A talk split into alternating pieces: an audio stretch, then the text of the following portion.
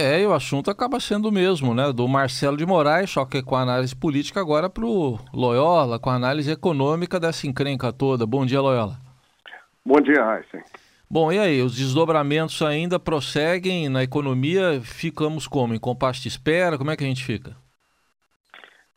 Pois é, Raíssa, é isso mesmo. Em primeiro lugar, queria só dizer que concordo uh, integralmente com o Marcelo. Acho que essa essa delação aí super premiada é um escândalo dentro de um escândalo, né? Porque realmente é impressionante como é, os irmãos Batistas saíram aí totalmente ilesos disso e como se nada tivessem feito e em, em flagrante contraste com as delações anteriores, né? É, mas dito isso, vamos, vamos ver o seguinte: o, o, os mercados é, vão nessa semana, evidentemente, acompanhar o desdobramento do, desse, desse tema. Né? É, o, o, o, presidente já disse que, que lá ninguém tira ele, ele não vai renunciar e tal, vai resistir, mas a, a verdade é que a semana promete ser bastante é, complicada, porque tem vai ter decisões do Supremo a respeito do, do, do pedido de reconsideração do presidente, enfim, outros desdobramentos, e a volatilidade vai continuar, né? É, eu acho que isso interrompe aí o bom momento que a economia brasileira vinha, vinha tendo, e momento de recuperação.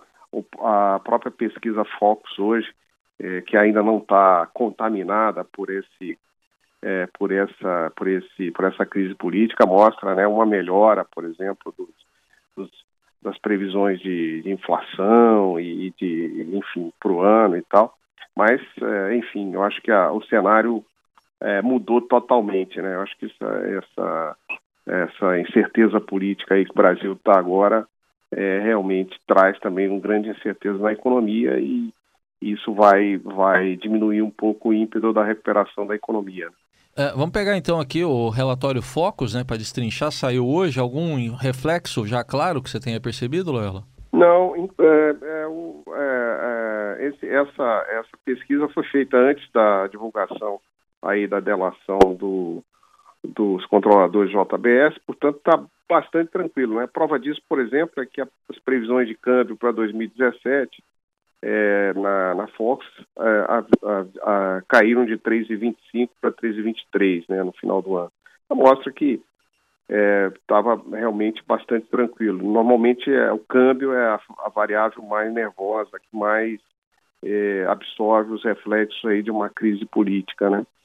E outra, outra uh, notícia que trouxe aí o, essa pesquisa foi a melhora das previsões de inflação, é, tanto para 2017 quanto para 2018, né? Caindo aí de, este ano de 3,93 para 3,92 e no ano que vem de 4,36 para 4,34.